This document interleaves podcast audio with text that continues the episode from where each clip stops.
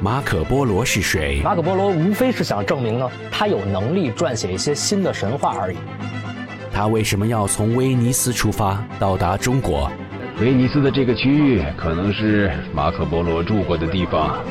那时的世界是什么样子？欧洲人没有见过，全世界范围内的所有的国家和人民都没有见到这样的。马可波罗先生如何完成这本游记？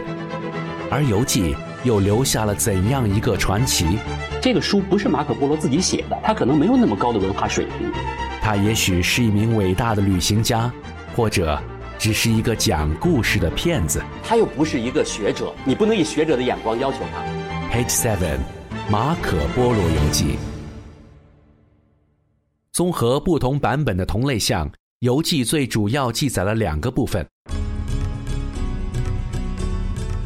一部分是马可波罗随从父亲、叔叔往返中国途中的见闻，是马可波罗自己在中国十七年的故事。比如，他描写了古代的巴格达、中亚各国特产如何，人们的宗教信仰、男女关系、生死仪式。山川河流都进行了记录，而对中国详尽的记录让西方人目瞪口呆，他们无法相信书中的记载全是真实的事情。主要有以下的例证：马可波罗记载元朝是使用纸币的，他提到这种纸币的制造都和真正的纯金币和纯银币那样郑重可信。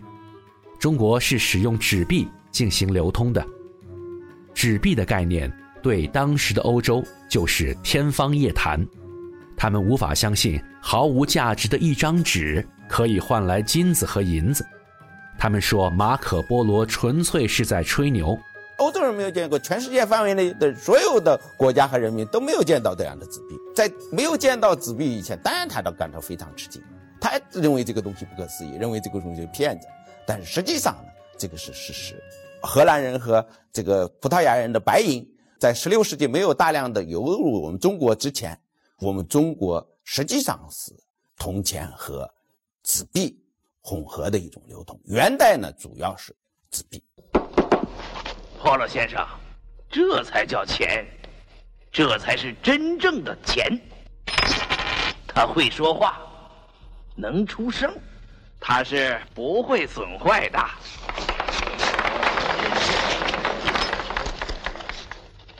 而这个呢，骗人的东西，既没有明显的价值，又没有重量，稍不留神，它不就给毁掉了吗？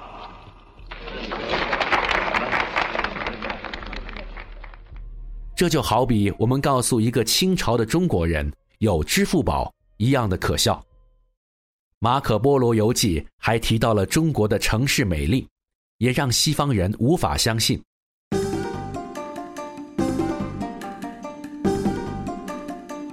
无论从人口数量、西湖的美景、生辰八字定婚姻、南方城市的商贸发达，都深深的震惊了欧洲人的世界观。他们无法相信，在遥远的东方有这样一个国家存在。由于马可波罗游记中的记载非常详尽，甚至有忽必烈怎么过生日、怎么打猎、如何惩治贪官、如何发军饷、如何进行全国救济，而且许多景点的描写就像是眼见为实后的真切。一个编故事的人很难编到如此生动全实的细节。如果一个没来过中国的人，就算他道听途说，就算他是这个杜撰的，有很多的史实杜撰不出来，因为没有亲眼亲这个亲身经历或者亲眼看见的人，有一些史实，因为是绝对杜撰不出来的。比如说，这个马可波罗曾经跟着忽必烈汗一起去。这个征服一个蒙古贵族的一个叛乱，那么他亲自参加了一个战争，甚至战争结束以后，战争的整个的样子他描述了。战争结束以后，怎么封赏那些战争中的有功之臣，包括发什么样的金牌，发什么样的银牌，甚至这个打什么样的伞，伞盖，他都描述的清清楚楚。如果是道听途说或者没有来过中国的人，绝对不会有这样的描述。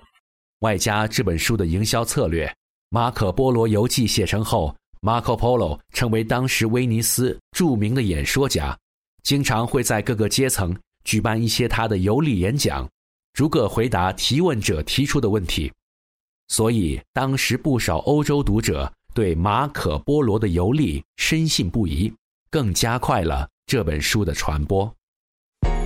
读一本书，走进一路探索，我们翻看每一页地球。这是营养听觉，Page Seven。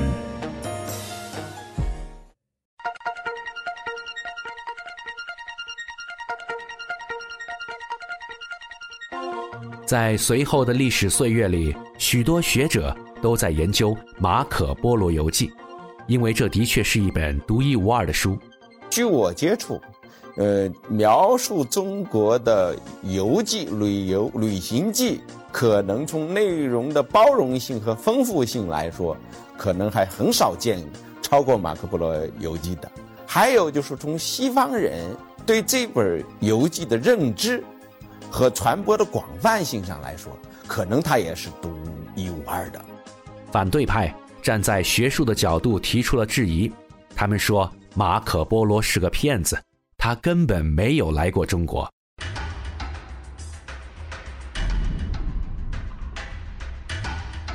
他们找到了他行骗的证据，认为马可·波罗的确是个旅行家。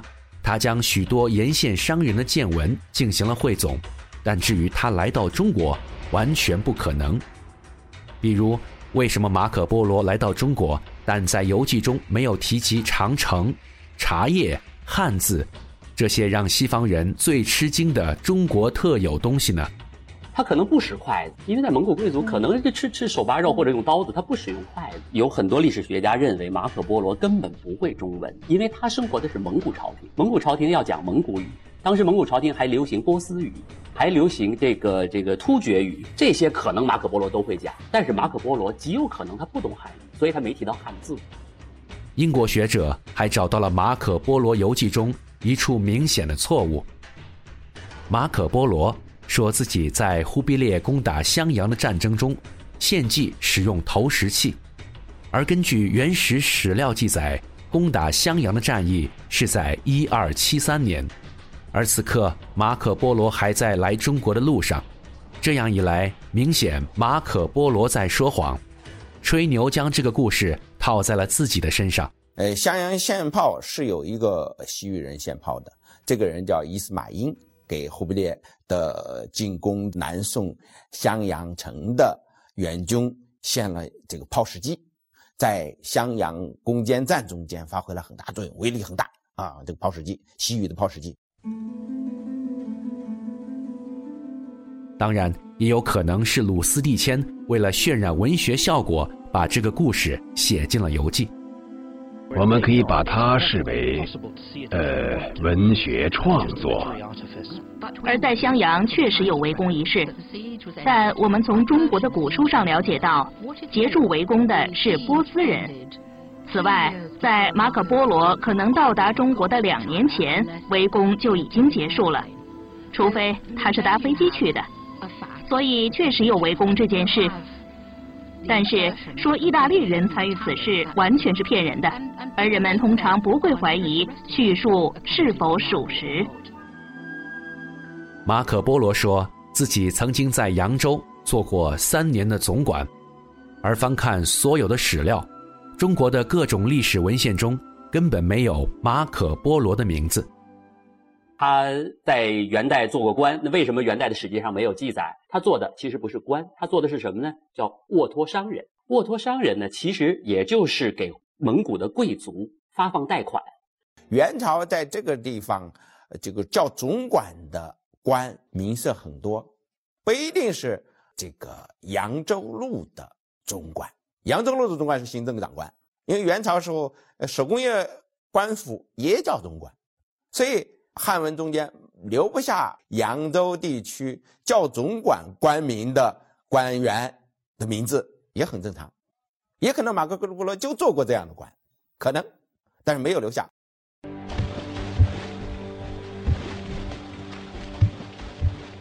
虽然史料中没有马可·波罗这四个字，但中国历史学家张新朗先生找到不少有“波罗”二字的官员名字，他相信这个人也许就是马可·波罗。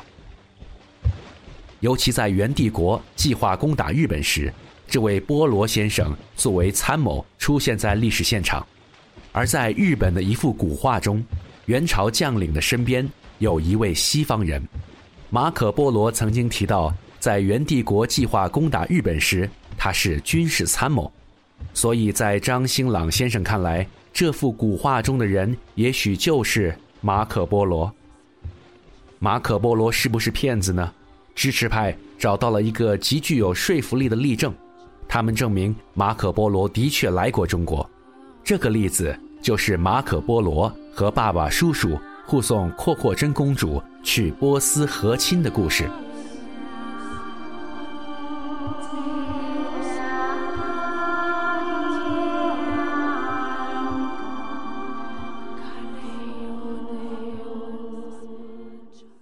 在明朝的《永乐大典》中，正好记录了这个片段。翻看在伊朗的波斯史，也可以找到这段记载。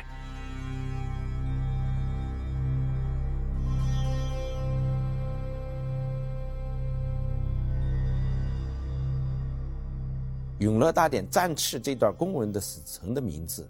和马可·波罗游记中提到，他随着这三个使臣从泉州离开中国，经波斯，回到威尼斯的使臣的名字完全一样，这个是太重要了。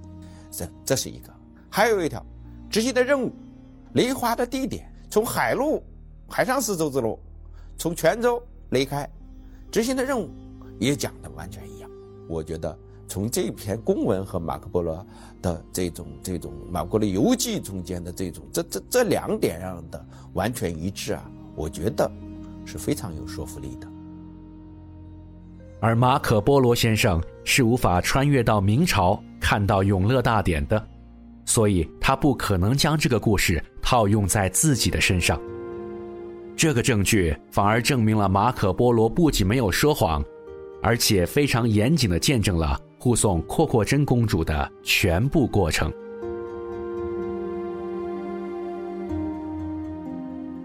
一个非常有意思的细节，马可波罗遗嘱里有一个宝石和珍珠做成的蒙古头饰，这个头饰可能是当年马可护送的蒙古公主阔阔真戴过的。上岸的时候，阔阔真公主哭了，跟他们分别的时候，所以我大胆大胆估计，马可波罗跟阔阔真有浪漫关系。在海上相处了好两年的时间，所以马可波罗呢，以这样细腻的笔法，不小心的写出了一个秘密。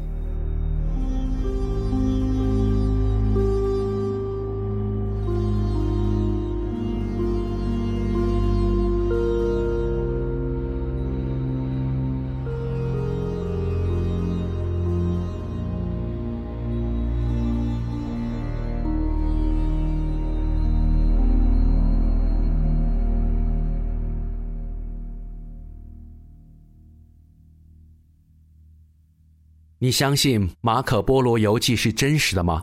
就是说，我们刚才提到的一切都是真实的吗？我很相信，只要你真正的全部读完这本游记，你会和我一样坚信马可·波罗确实来到过中国，他确实就是如此一个传奇的人。马可·波罗或者鲁斯蒂谦，也许难免在部分章节吹牛，我们且把它看成为了这本书畅销而加入的戏份。但马可·波罗告诉你的整个故事是生动和伟大的。在过去，也许在未来，没有任何一名编剧可以在游记这个题材上写出如此的神奇与浪漫。故事的结尾，一二九九年，马可·波罗被热那亚释放回威尼斯。第二年，一三零零年，父亲尼科罗·波罗去世。一三零二年，马可·波罗成为威尼斯贵族，免去部分纳税。一三一七年，他的叔叔马菲阿·波罗去世。一三二四年，马可·波罗重病，立下遗嘱。一三二五年，马可·波罗去世。虽然他曾经因为回到威尼斯贩酒、置办房产，产生了商业纠纷，但这丝毫没有影响他在威尼斯的知名度。直到今天，你依然可以在威尼斯见到马可·波罗的故居。宗教、战争、财富、远行、冒险、奇遇、爱情，一个人用脚步丈量欧亚大陆，这就是《马可·波罗游记》。黑格尔说过这样一句话：“他说马可·波罗关于中国的报告，当时被看作无稽之谈，可是呢，事实证明，他们都是能够得到证实的。”《马可·波罗游记》的诞生，影响的不只是听故事的人，而是人类发明新世界之导线，起近代历史奇变之书。哥伦布读了这本书，致敬马可·波罗，决定要航海到传说的中国。最终，这位冒险家误打误撞发现了美洲大陆，地理大发现的时代才被开启。一个马可·波罗游记的一个版本，在一个意大利的图书馆，是我们有记载这个版本。这个游记是哥伦布这个想法读到马可·波罗游记呃出发的。也正是因为这样一本书，不仅成为东西方文化交流的先驱，也承载了欧洲文明的新一轮觉醒。我们惊叹神奇的 Marco Polo 先生，一个用一生书写传奇故事的旅行家。当然，还有无数的历史巧合。教皇格里高利十世，宗主教大人，没有释放他出狱的典狱长，写骑士文学的鲁斯蒂谦。可我的朋友们都叫我鲁斯蒂凯罗。他的爸爸和叔叔，霍勒先生，还有忽必烈和他的公主。以及每位添油加醋的手抄本作家们，让我们向推进世界历史前人之努力致敬、膜拜。